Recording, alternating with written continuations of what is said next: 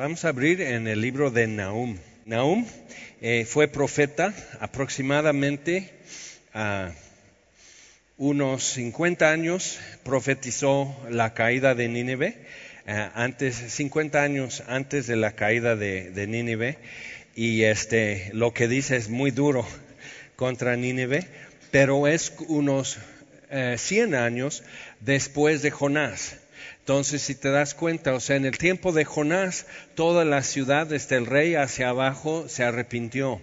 Y eso corresponde en un tiempo como del rey Ezequías, que estaba por ser conquistado el reino del norte. El rey Ezequías estaba en Judá. Y este, entonces Ezequías vio la caída del reino del norte, Samaria y su destrucción y el cautiverio y exilio y todo eso. Entonces cuando llegan los asirios y acampan alrededor de Jerusalén exigiendo que se rinda la ciudad, o, la costumbre de los asirios era tan terrible que si, alguna nación o ciudad les eh, resistía, entonces la venganza por atreverse a, a resistir a los asirios era terrible, o sea, más que los romanos, más que todos los demás, este, muy severo, este, había reyes que hacían su, parte de como su monumento de sus victorias era cuántas calaveras amontonaron de sus enemigos. Y algunos eran cautivos y les amarran, le, amarran a cada cautivo una cabeza de su de, un vecino un familiar. Entonces le amarran eso hasta que con cuervos y moscas y gusanos, o sea, terrible, o sea, depravado, buscando la forma de, humillar y, asustar y ser terror para las naciones alrededor. Entonces, se arrepienten con los mensajes de Jonás, que, no era ni siquiera de, mucho amor, sino que tienen 40 días y ya se acabó. Entonces, con un pueblo tan duro, quizás era el mejor mensaje de que, ¿sabes qué? Lo que tienes que pedirle a Dios es que no te ponga en el lugar más caliente del lago de fuego. Entonces, viendo que ahora sí a suplicar, este, Dios perdona la ciudad. Pero cien años después, este, viene Nahum. Y cincuenta años después de eso, eh, la ciudad es destruida por los de Babilonia. Y todo lo que Nahum dijo sucedió. Entonces guardaron el libro y es interesante porque en la ciudad de Capernaum, en Galilea, donde Jesús tomó como base, porque era como una cabecera entrando desde Siria a territorio ya de Galilea, pagaban cuotas como, como caseta de cuota. Además, este era como un centro de tributo eh, y, este, entonces por eso tienes a Mateo cobrando impuestos cuando Jesús lo llama. Y Capernaum significa ciudad de Naum. Ahora, si es el mismo Naum o no, este, pero ya sabes algo que puede impresionar. hoy es el día de los abuelitos, entonces puedes comentar eso a tus abuelitos y van a decir, no en vano vas a semilla, mira lo que te enseñan. Ok, entonces, vamos a capítulo 1, dice profecía sobre Nínive, libro de la visión de Nahum de Elcos. Jehová es Dios celoso y vengador, Jehová es vengador y lleno de indignación. Se venga de sus adversarios y guarda enojo para sus enemigos. Jehová es tardo para la ira y grande en poder, y no tendrá por inocente al culpable. Jehová marcha en la tempestad y el torbellino y las nubes son el polvo de sus pies. Entonces, si te das cuenta, lo que él está es la visión de Nahum, pero realmente la palabra visión ahí no tiene que ver con el verbo ver, sino es carga. Entonces se usaba en esa época comúnmente hasta el punto de que Jeremías y Ezequiel dicen, ya no usen esa palabra Dios ya está harto, porque los falsos profetas y toda la gente bien hipócrita venían diciendo, pues hermano, ¿cuál es la visión? ¿Cuál es la carga? Entonces, como que eso te hacía como, como piadoso preguntar por eso. Yo me acuerdo hace poco tiempo, era cada año en algunos congresos la nueva visión y digo, ya van, porque eso se va a repetir muchas veces y, otra vez Dios dice, les dice, ustedes son, ya no hablen de eso porque ustedes son una carga para mí. Entonces no hablen de la carga del Señor porque ustedes son mi carga. Entonces se volvió algo negativo, pero aquí realmente lo traducen visión porque de eso se trata. Y en muchos casos, como el inicio del profeta Jeremías, Dios le dice, hijo de hombre, ¿qué ves? Entonces ve lo que probablemente es ah, una sílaba, este, o realmente dos sílabas, que, pero como el hebreo no usa vocales, él está viendo eso y entonces ve las letras en, su imaginación y, dice la palabra que él se imagina que va con, con, esas letras. Entonces, eh, y era muy común eso, que ven algo. Cuando llegamos a Zacarías es impresionante, o sea, es muy apocalíptico, como Apocalipsis que es revelación. Entonces, como que, como que se abren cortinas y tú ves detrás de lo terrenal y material a lo que está pasando más eh, y densamente. Entonces, está diciendo cómo es Dios, cómo Él está como qué sucede cuando Dios se pone en contacto con la creación cuando viene en su indignación. Dice versículo 4, Él amenaza al mar y lo hace secar, agosta todos los ríos, Basán fue destruido y el Carmelo y la flor del Líbano fue destruida. Los montes tiemblan delante de él y los collados se derriten. La tierra se conmueve a su presencia y el mundo y todos los que en, él habitan. Y si te das cuenta, está trazando la ruta de Jonás cuando el pez lo vomita en la playa, él tiene que cruzar todo, toda esa región entre Carmelo y el Líbano por el norte de Galilea y, tomar de ahí el camino para llegar a Nínive en el, en el noroeste, a Galilea. Entonces está aquí Nahum viendo como la misma ruta, pero ahora va Dios marchando y está destruyendo alrededor de sí mismo en su indignación. ¿Quién permanecerá delante de su ira? ¿Y quién quedará en pie en el ardor de su enojo? Su ira se derrama con fuego y por él se yenden las peñas. Jehová es bueno, fortaleza en el día de la angustia y conoce a los que en él confían. Yo, vi ese, versículo una vez en una tarjetita de esos bonitos y, muestran unas rocas y el mar eh, eh, bonito, ¿no? Entonces dije, qué bonito, pues ¿qué dice alrededor? Ha de tener un pasaje, un pasaje muy hermoso y dices, nos es terrible destrucción y luego dice, Jehová es bueno, fortaleza, fortaleza en el día de la angustia y conoce a los que en él confían. Entonces es el contraste, es como el ojo del huracán, es el lugar donde no hay truenos, no hay lluvia, no hay viento, es completo eh, silencio y paz. Y si vas caminando a como va el ojo del huracán, cuando tú llegas más adelante es destrucción en la vanguardia y en la retaguardia también. Y el, huracán está haciendo eso alrededor de ti, pero tú estás en paz, en medio. Entonces Jehová es bueno fortaleza en el día de la angustia. Entonces, en tormentas, busca eso, busca el mero centro donde, donde toda la cosa está, busca ese lugar que normalmente queremos salir a, a la orilla de todo eso y ya alejarnos del huracán y no podemos. El problema es caminar al paso que va un huracán.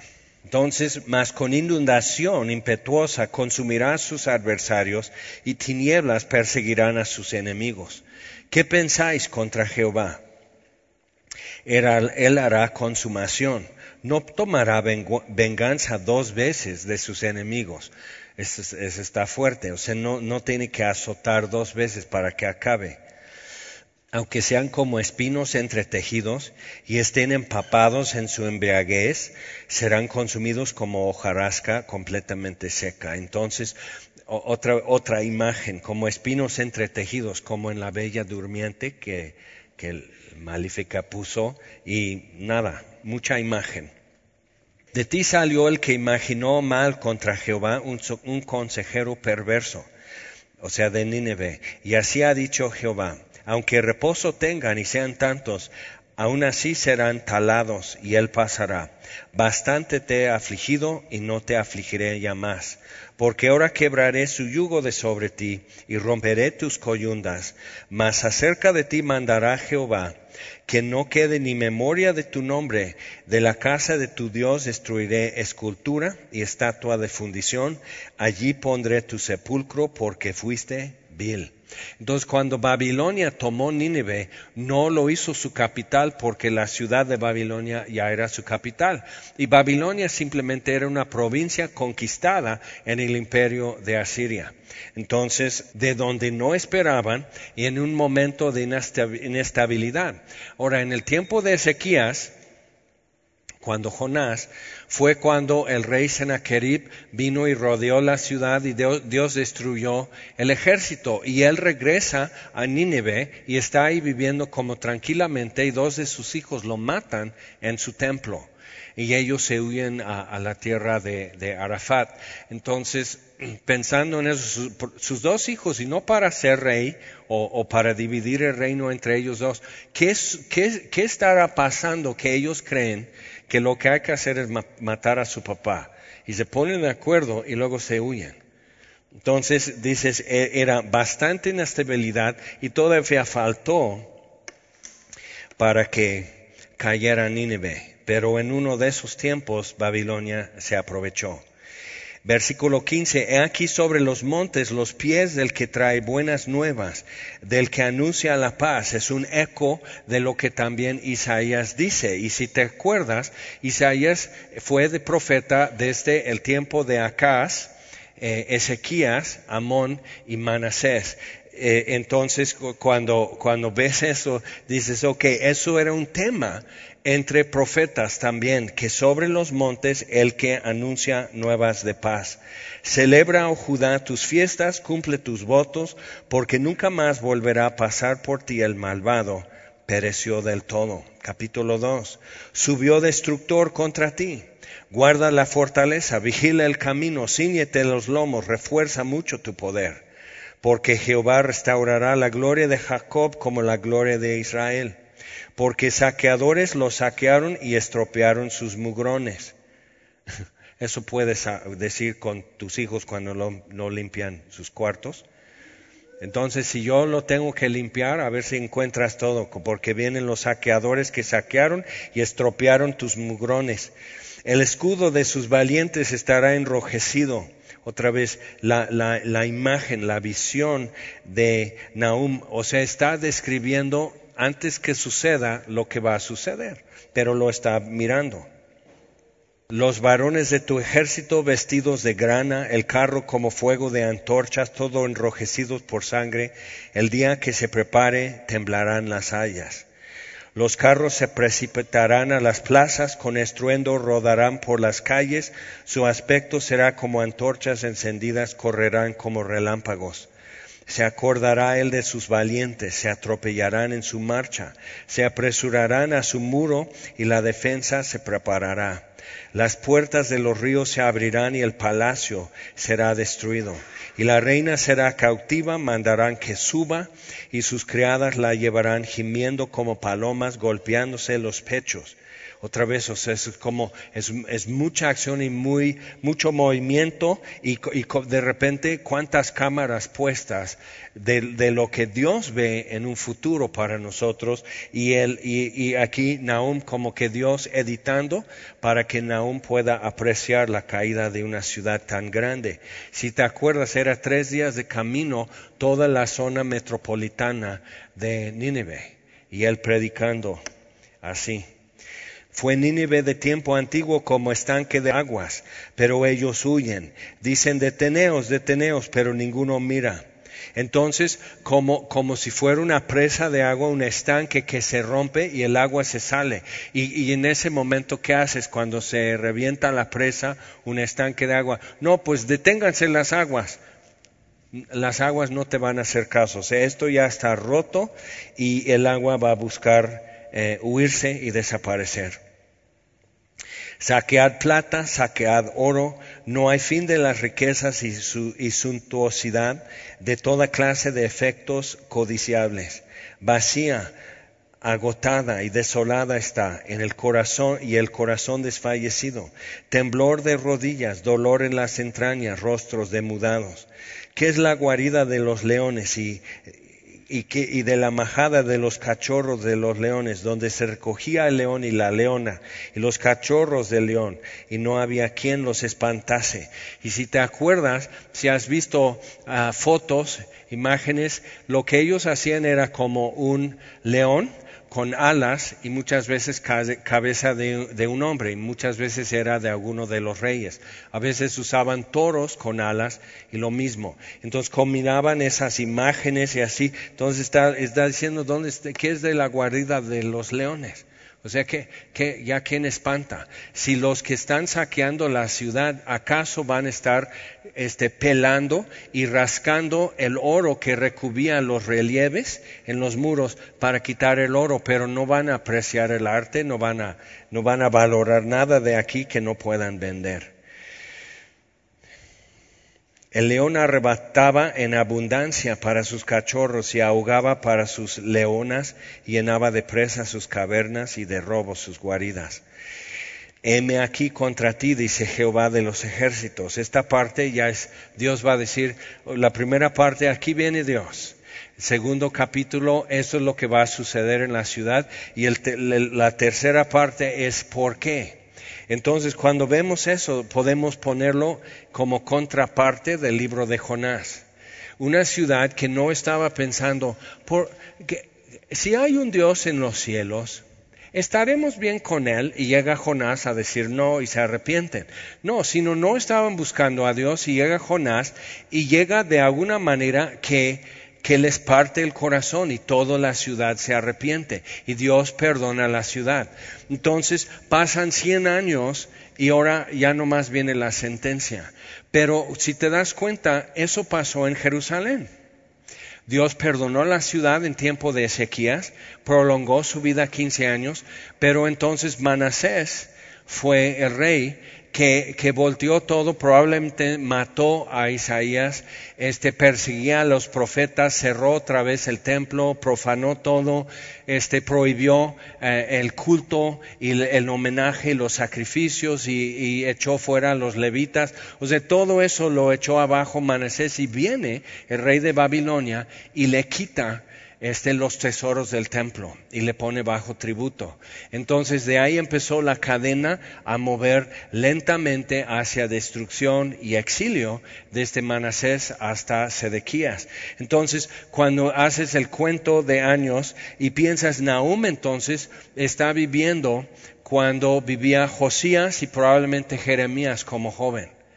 Y esa es la situación que él está hablando a otro país, no al pueblo de Israel ni al pueblo de Judá, no a la gente que escucha y, y invoca, aunque parte del tiempo nada más invoca el nombre de Jehová, sino un pueblo que nada que ver, que desprecia a todas las naciones y tiene algo que decir.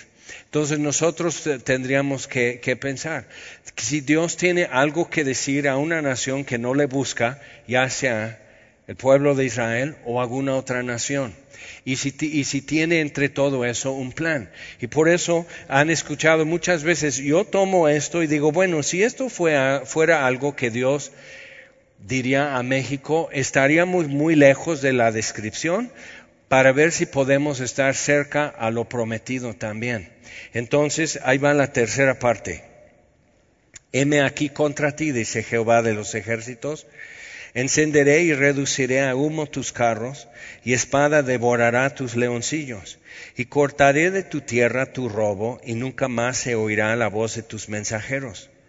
Ahora, esto sucedió. Final, al final de todo, eh, Nínive quedó en ruina y la ciudad actual, que está más pegada con donde sí vive gente, es Mosul, en Irak.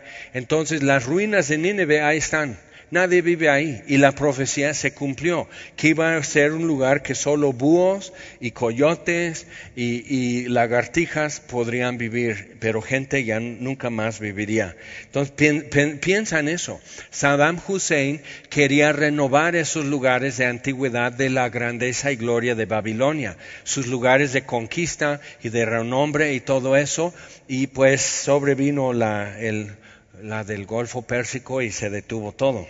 Pero él decía, yo voy a ser Nabucodonosor el tercero.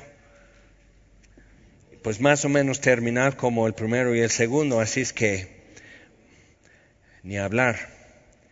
Hay de ti ciudad sanguinaria, toda llena de mentira y de rapiña, sin apartarte del pillaje, chasquido de látigo, otra vez, o sea, está en cuadrofónico, o sea, está con, todo eso, viéndolo como en cine, con, eh, en estéreo y el ruido, y se siente en el aire todo esto, y chasquido de látigo y fragor de ruedas, caballo atropellador y carro que salta. Entonces, como si él fuera de los que son atropellados por los carros y jinetes, todo eso, él está sintiendo y experimentando lo que la ciudad va a sentir carro que salta, jinete enhiesto y resplandor de espalda, de espadas y sacando sus espadas, resplandor de lanza, como el sol y las luces y, y así multitud de muertos y multitud de cadáveres, cadáveres sin fin, y en sus cadáveres tropezarán a causa de la multitud de las fornicaciones y eso es la causa que Dios está dando, de la ramera de hermosa gracia maestra en hechizos, que seduce a las naciones con sus fornicaciones y a los pueblos con sus hechizos. Ahora piensa un poco en la antigüedad de Nínive, que fue construida por Nimrod después de del diluvio, cuando, cuando lo de la torre de Babel los dispersó, él todavía juntó gente y, dice, no, yo voy a hacer mi reino. Y comenzó en Erech y después este, construyó Nínive y empezó a hacer un reino. Fue el primero que hizo un reino en la tierra. Eso fue Nimrod. Entonces, pensando en eso, Nínive viene siendo así como dice ramera de hermosa gracia, o que, que seducía. ¿Y con qué seducía? Con poder. Eso es lo que siempre ha seducido en la historia del mundo, es el poder. La hermosura cautiva un rato en una ciudad, en una cultura, en una civilización, pero poder es lo que seduce, lo que compra lealtad y afecto y sacrificio y demás. Poder. Nomás piensa en la conquista de México, por los mexicas y después por los españoles. Otra vez, el tener poder y gobernar multitudes y naciones y que todos hablen en mi lengua y que todos doblen la rodilla ante este poder. Entonces, eso siempre seduce. Ahora, ¿quién quiere eso? Si Dios hizo las naciones para que Él sea el rey de las naciones, como dice en Apocalipsis, pero todas las naciones vendrán y adorarán, dice, y te servirán. Entonces, eso es lo que dice que las naciones vendrán, pero aquí lo que vemos es un tipo de poder que trae y agrupa como un señor de los anillos, o sea, que controla, que, que unifica la fuerza de naciones, pero para servir un solo objetivo, y es para servir. Entonces, cuando ves eso, ves que es como una falsa réplica de adoración. Pero cuando ves a Jesús en la tentación, ¿qué fue la tercera tentación que Satanás propone? Si postrado me besas los pies, si postrado me adoras, te doy todos los reinos del mundo y su gloria. Eso siempre es el atractivo. Y ganar al mundo y ganar las naciones sin la cruz. Y eso es seductivo. Y sigue siendo muy seductivo hasta donde se predica el Evangelio todavía. Entonces, cuando en Apocalipsis es llamada Babilonia la madre de rameras. O sea, eso es, aquí está todo. Esa es la que se rayó más que cualquier otra en eso. Pero otra vez lo atractivo, lo seductivo y, y sus hechizos y demás. Entonces, heme aquí contra ti, dice Jehová de los ejércitos. Él como que ya llegué a las puertas y descubriré tus faldas en tu rostro, y mostraré a las naciones tu desnudez, y a los reinos tu vergüenza. Y echaré sobre ti inmundicias, y te afrentaré, y te pondré como estiércol. Y todos los que te vieren se apartarán de ti y dirán, Nínive es asolada. ¿Quién se compadecerá de ella? Ni los que amaban la ciudad se van a compadecer. ¿Dónde te buscaré consoladores? ¿Eres tú mejor que Tebas, que estaba sentada junto al Nilo, rodeada de aguas, cuyo baluarte era el mar y aguas por muro? Entonces, unos entre 60 y 65 años antes de Nahum, Tebas fue destruido en Egipto. Entonces está haciendo una comparación. Asiria es quien invadió hasta ahí porque ya estaba ampliando su territorio y su influencia. Entonces pensando en eso dice, ¿eres tú mejor que Tebas? No, quedaste igual, destruido, arruinado, cuyo baluarte era el mar y aguas por muro. Etiopía era su fortaleza, también Egipto y eso sin límite. Fut y Libia fueron sus ayudadores, yo no fui. Sin embargo, ella fue llevada en cautiverio. También sus pequeños fueron estrellados en las encrucijadas de todas las calles. O sea, horrible, horrendo, pesadilla. O sea, ¿cómo? Pero dice, eso va a pasar en Nínive. ¿Por qué? Porque el que vive por la espada, dice en Apocalipsis, por la espada morirá. Eso es parte de, la sentencia de Dios. Entonces, y sobre sus varones echaron suertes y todos sus grandes fueron aprisionados con grillos. Tú también serás embriagada, o sea, es el terror apoderándose y serás encerrada, tú también buscarás refugio a causa del enemigo. O sea, tantas generaciones en Asiria se les olvidó lo que era estar a la piedad de otro ser. Sino, no, yo puedo hacer todo lo que quiero, yo puedo tomar todo lo que viene a mi mano y lo que no viene a mi mano lo voy a traer. Entonces, cuando eso es el nivel de soberbio en el ser humano, ¿ya quién soporta? Y el mundo sigue dando ese tipo de, de forma. Todas tus fortalezas serán cual higueras con brevas, que si las sacuden caen en la boca del que las ha de comer. Aquí tu pueblo será como mujeres en medio de ti. Las puertas de tu tierra se abrirán de par en par a sus enemigos, fuego consumirá tus cerrojos. Provéete de agua para el asedio refuerza tus fortalezas, entra en el lodo, pisa el barro, refuerza el horno. Allí te consumirá el fuego, te talará la espada, entonces haciendo la idea de que están haciendo hornos para poder hacer todo lo que tienen que hacer encerrados en la ciudad. Vamos a hacer más lagares, vamos a hacer más cisternas, vamos a tener donde guardar agua, vamos a tener más herrerías, vamos a preparar armas y en el mismo fuego de ahí se van a consumir. Multiplícate como langosta, multiplícate como el langostón y hasta con los truenos y la tormenta alrededor nos está dando Dios como más ambiente. Multiplicaste tus mercaderes más que las estrellas del cielo. La langosta hizo presa y voló. Tus príncipes serán como langostas, o sea, saltando donde quiera. Tus grandes como nubes de langostas que se sienten envallados en día de frío. Salido el sol se van y no se conoce el lugar donde están. Durmieron tus pastores, oh rey de Asiria reposaron tus valientes. Tu pueblo se derramó por los montes y no hay quien lo junte. No hay medicina para tu quebradura, tu tu herida es incurable. Todos los que oigan tu fama batirán las manos sobre ti porque sobre quien no pasó continuamente tu maldad. Eso sí es destrucción final. Y cuando comparamos eso con lo que dice en Miqueas, lo que dice en Joel, y hemos visto Oseas, o sea, Oseas profetizó a un pueblo totalmente rebelde y depravado, y aún así está diciendo, y vendrá el tiempo que yo te diré, en lugar de que no es mi pueblo, estos son mis hijos, que no es mi hija, esta es mi hija. Entonces yo restauraré, yo le enseñaré otra vez a escucharme, y así como le enseñé a caminar y salió de Egipto caminando, volveré a enseñarlo a caminar. Entonces Dios con su pueblo tiene ese, mensaje siempre de esperanza. Y aquí para Nínive no. Eso es lo terrible de todo.